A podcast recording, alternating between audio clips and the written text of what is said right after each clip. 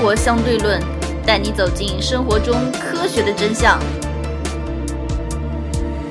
今天我们来讲一讲咖啡，我是王爷。啊，我是咖啡喝的非常少的当当。OK，咖啡喝的非常少。那么当当，什么是咖啡呢？咖啡，咖啡就是咖啡了。啊，对，咖啡是经过烘焙的咖啡豆所冲泡的一种饮料，也是人类社会流行最广泛饮料之一，也是世界上最重要的经济作物之一。当当，你猜猜看，咖啡在全球期货贸易额度中排第几？全球期货贸易、啊，第一是石油了啊，第对一是，石第二油。我应该可能会认为是小麦，或者是因为以前我们啊、玉米应该这些东西用，因为它用用途，特别是工业用途、工农业用途都非常广泛，对吧？所以我觉得可能会是小，会是小麦或者是玉米吧。其实第二就是咖啡了。天哪，这个这个这个这个无法想象，这个无法想象。第二怎么会是咖啡呢你知？道咖啡原产于哪里吗？原产于南美洲吧，应该是。哎，现在咖啡种植最广泛是南美洲，但是它原产于非洲的亚热带地区，以及亚洲南部的一小部分岛屿。这些咖啡树都是从非洲出口到全世界各国的。啊、现在有七十多个国家种植咖啡，主要分布在美洲、东南亚、印度等赤道地区。嗯咖啡豆呢，则是咖啡属植物的种子，它的种子果实类似于樱桃，咖啡豆则是其中的核果。将咖啡豆烘焙后加工后磨成咖啡粉，即可烹制咖啡。嗯两种主要的经济品种主要是阿拉卡比种，市场份额大约是七十五到八十；罗布斯塔种市场占有率差不多是在二十左右，而其他的则是在零到五之间。前者阿拉比卡种的咖啡因含量大约为零点八到一点四，而布罗斯塔种则有一点七到百分之四。咖啡为什么会那么喜欢喝呢？那么多人喜欢喝呢？因为其实还是应该说容易上瘾嘛。咖啡会促使人体分泌一种叫做多巴胺的物质，啊，嗯这是人类快乐的灵药啊！人类在分泌多巴胺时就会感到兴奋、满足感。那其实这就跟那个什么一样的嘛，这就跟那个毒跟毒品的性质不是一样的吗？其实包括这种成瘾性的应该都一样，包括茶叶也一样，应该是。嗯，茶叶是咖啡因含量非常非常高的物质。啊。对，你知道现在全世界平均每天要消耗多少杯咖啡吗？多少杯呢？二零一八年，全球每天消耗二十二点五亿杯咖啡。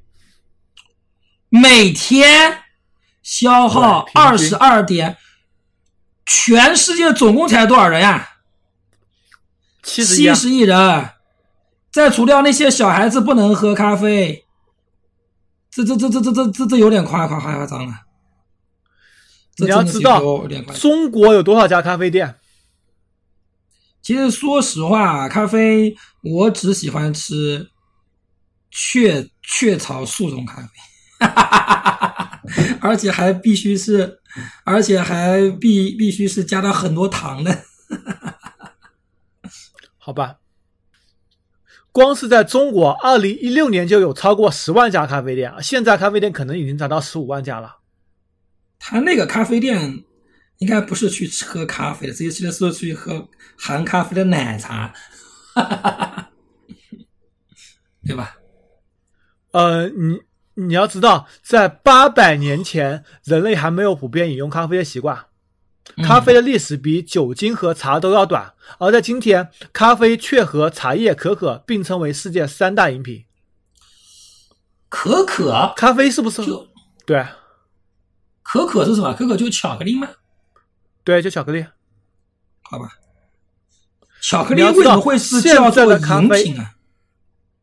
呃，可可可以冲热可可啊，冲水啊，哦加糖喝啊。哦好吧，我们今天喝过咖啡都是经过加工的，有加糖、加奶去掉咖啡渣。嗯但是原始社会的咖啡非常非常苦，里面还有渣子，口味道和口感都不怎么样。那么当时人为什么那么喜欢喝咖啡呢？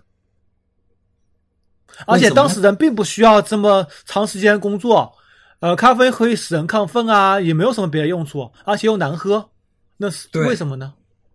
就跟喝酒一样嘛，酒也不好喝呀。他可能他们那个酿酒技术比较差，就把咖啡取代酒了吧。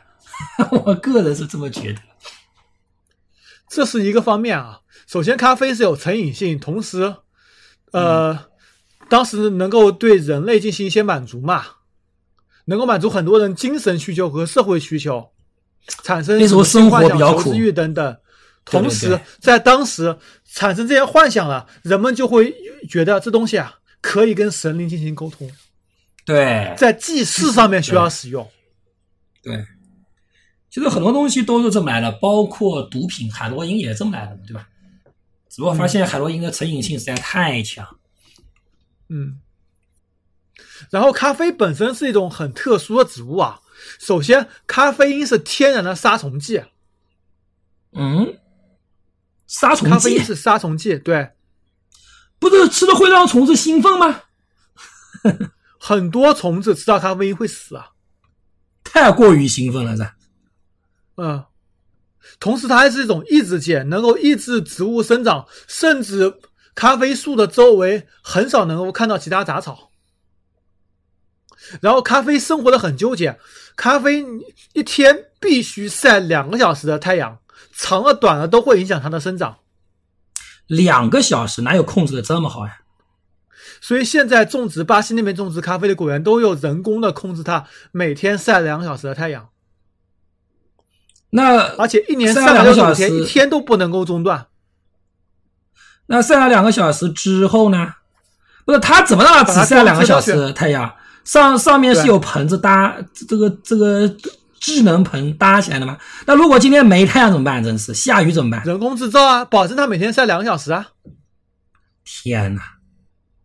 好吧，很牛逼的。然后咖啡很有意思啊，它就是那咖啡因会抑制，甚至能够抑制它自己的生长。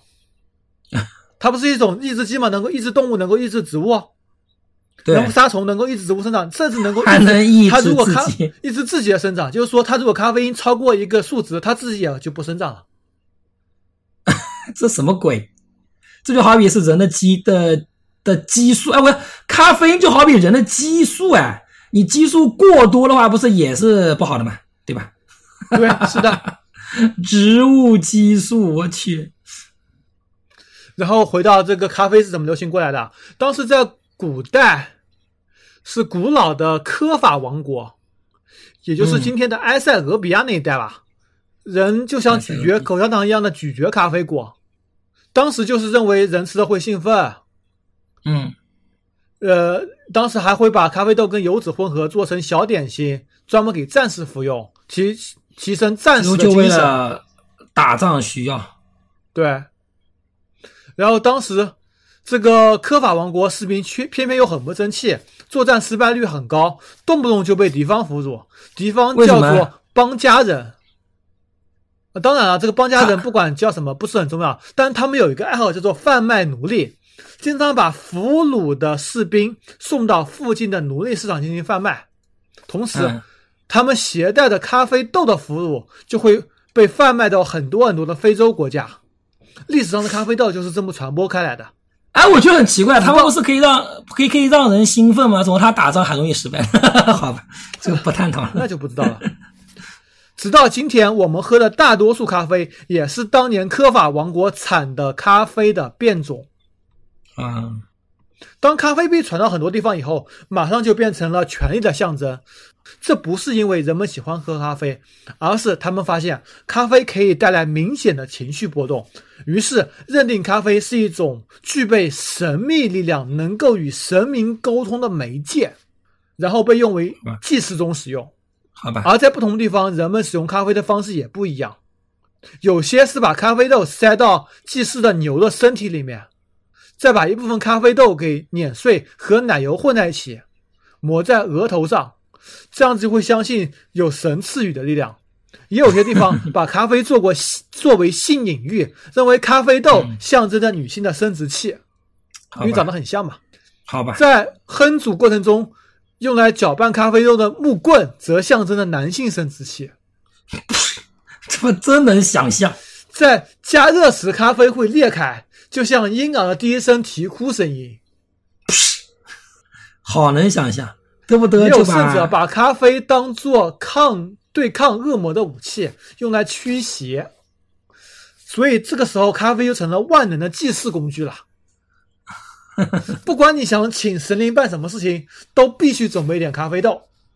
用咖啡豆？去去贿赂神灵，好吧？牛逼，只能说牛掰啊、牛掰！在遇到这牛掰种这这种天灾人祸时候呢，都会想起咖啡豆。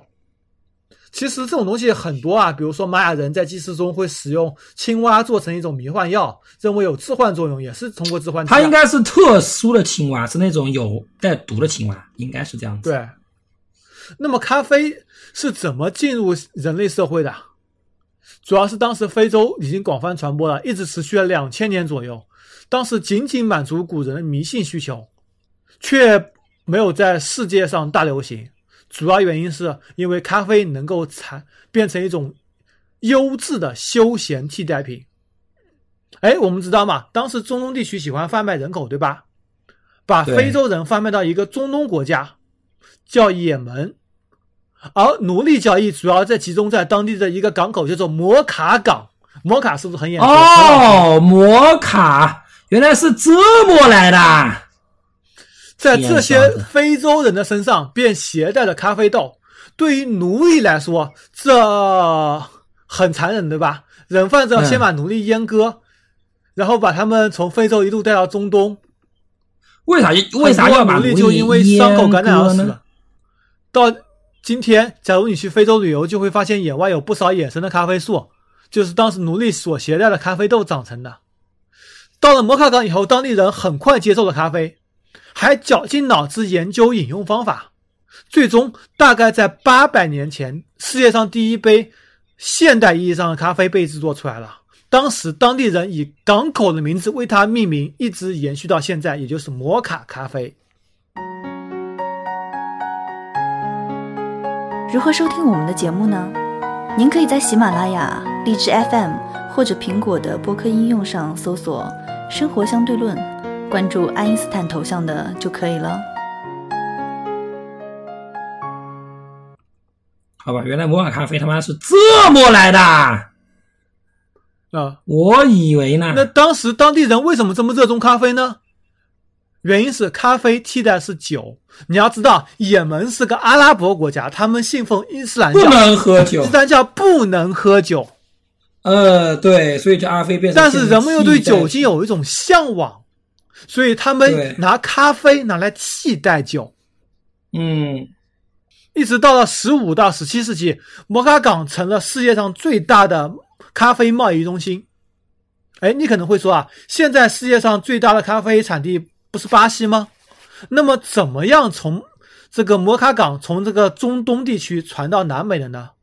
这里有个故事，不知道真和假，但是主流还是这么流传的，是从一个间谍的故事啊，是在一场战争说起吧。十七世纪末，土耳其进攻欧洲的奥地利首都维也纳，本来已经进攻到了维也纳都城，胜券在握了，但是没想到波兰人黄雀在后，又冲过来打土耳其。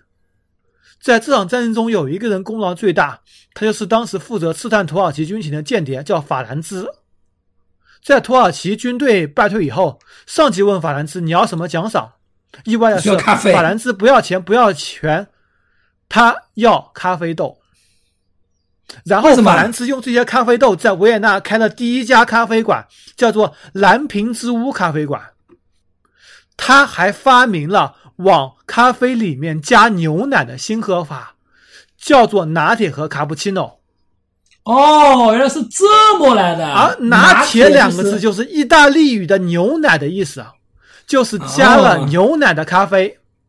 而卡布奇诺则是当时欧洲一些僧侣穿的僧袍的名字。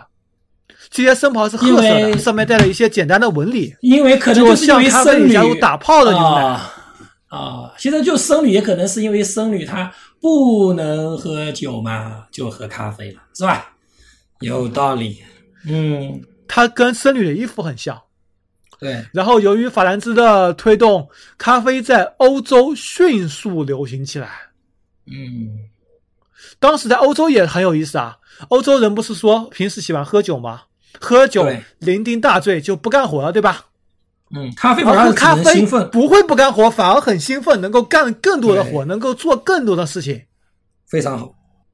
然后甚至到了欧洲，有很多争议调解的宴会上面，法国总督夫人那个看上了一个呃男的，一个调解员，那是个巴西人，巴西人。然后当时他就把这个呃咖啡种子带去了巴西，他用了美男计把咖啡种子带回了巴西。然后巴西的气候又非常非常适合这个咖啡树的生长，然后哎，当时技术啊，对对不断改良。当当时的咖啡豆是非常非非非常非常保密的产品嘛，我也觉得奇怪，为什么当时很难咖啡豆拿到咖啡，也就是说，当时咖啡其实还并喝的人应该还，哎，奇怪，它不是，它不是应该咖啡当时比较难以种植吧，所以非常的贵吧？我觉得应该可能是这样子吧。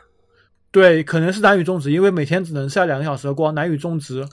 对呀、所以然后说我在想，因为非非洲日光比较充分嘛，所以我就觉得很奇怪，为什么咖啡豆会会这个人钱不要，只要咖啡豆拿回去种？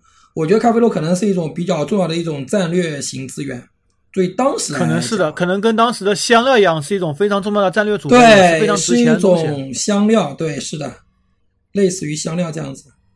这个美男计帕西诺就把咖啡带去了南美，然后到南美这里发现这个南美的气候，巴西气候非常适应咖啡树的生长，加上种植技术不断改良，巴西就逐渐变成了全球最大的咖啡产地。好吧，是一个美男计导致了，好吧，在当时呢，英国这面很多人，呃，因为当时咖啡馆在英国兴起吧，抢了很多酒馆的那个，抢了很多酒馆的生意嘛。酒馆的老板也编了一大堆的那个谎言来诽谤什么咖啡，比如说喝了会阳痿啊，什么什么什么啊，最后都证明不会嘛。应该更兴奋才对。在咖啡馆，咖啡馆还催生了现代的保险行业，因为当时那个英国人在咖啡馆里非常喜欢谈论政治吧。嗯，然后十七世纪末，很多往来英国的船长和商人经常到伦敦的一家叫做劳埃德的咖啡馆。劳埃德知道吗？不知道，埃德是经经常到劳埃德一家咖啡馆，他们喜欢在里面打赌，如果出海的船能够平安回来，就算船长输。那么要给啊咖啡馆老板一笔钱，如果传承了，那么这笔损失就由咖啡馆来赔偿。后来打赌人越来越多，咖啡馆干脆停业，就成立了劳埃德保险。劳埃德保险曾经是世界上最大的保险公司，现在还依然存在。牛逼，原来是这么来的。所以咖啡某种程度上其实也也参与或者是无意识中促进了这个社会的进步，对吧？对对，吧。而且你觉得啊，咖啡，我觉得从某种程度上来讲，因为我以前看过一篇文章，说咖啡在某种程度上其实也促进了市民生活的产生，就是市民的包括各种，比方说工会啊、市民组织的产生。因为你酒喝醉了，你会酩酊大醉，你什么都干不了。咖啡越喝越兴奋，大家一杯咖啡可以喝一下午，对不对？所以也让你对就然后瞎瞎逼逼，其实某种程度上也是促进了社这个市民生市民生活或市民团队团体的产生。所以咖啡啊、好吧。那为什么哎很奇怪，英国不是还有喝红茶、喝下午茶的习惯吗？是吧？嗯，对，那为那是为为什么茶你茶叶的咖啡统一全世界的呀？你可只可能是统一的某一个领域啊，或者在某个领域做到老大呀。应该这么说，全世界喝茶的人应该，不过光中国来算就不得了了，是吧？喝茶就不得了了，茶泡枸杞。呃，喝茶我觉得全还有全世界应该不会比咖啡啊，很多少吧？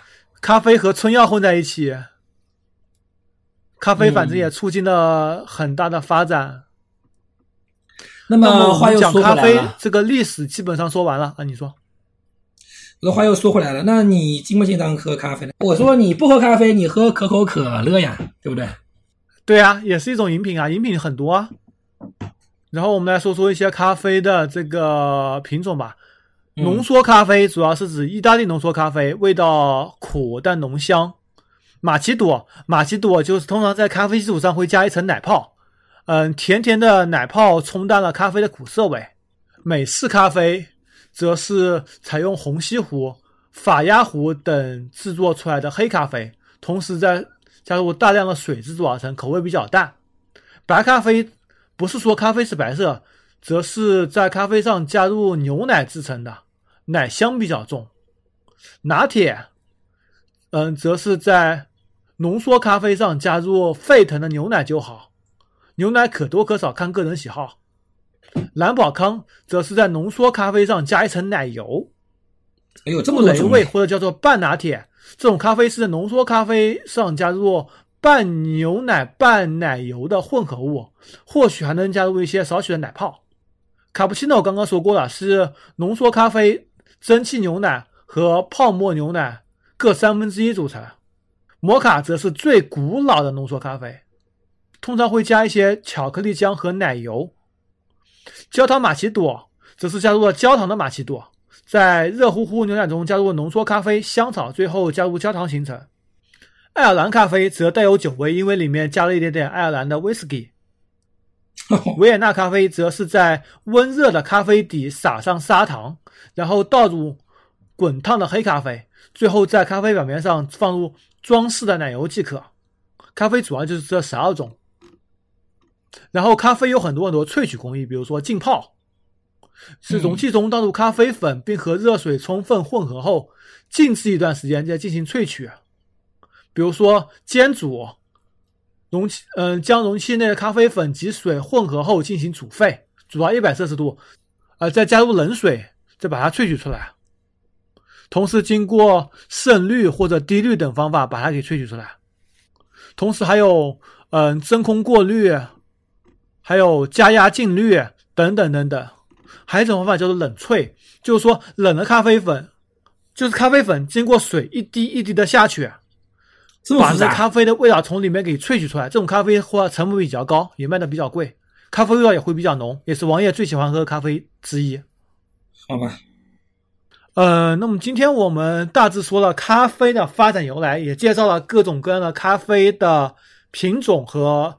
简单介绍一下喷制方法，还差一点点，还有个麝香咖啡、猫屎咖啡、大象屎咖啡。麝香猫，对，就是麝香猫吃掉去它形成一种咖啡，而且卖的非常非常贵。好像好像据说好像会把咖啡这种苦涩味给给消化掉。它肠道里的某种细菌会让咖啡再次发酵，形成一种非常好闻的味道。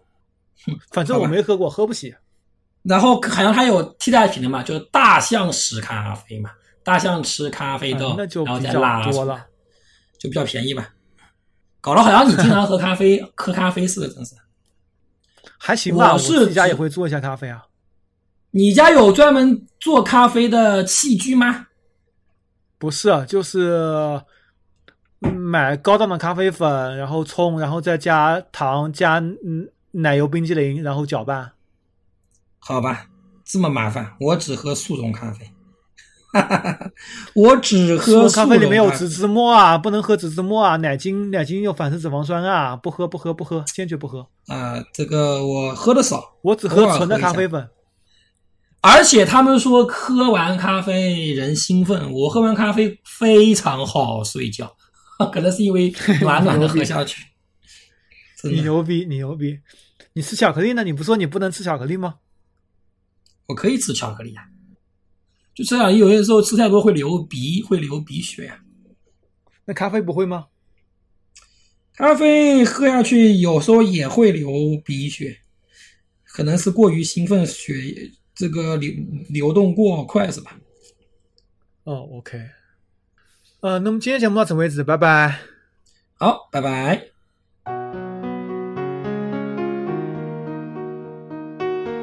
如何关注我们呢？您可以加入 QQ 群四三九九五幺七幺零，关注公众号生活相对论 TLR，关注网站 eduxdl 点 com。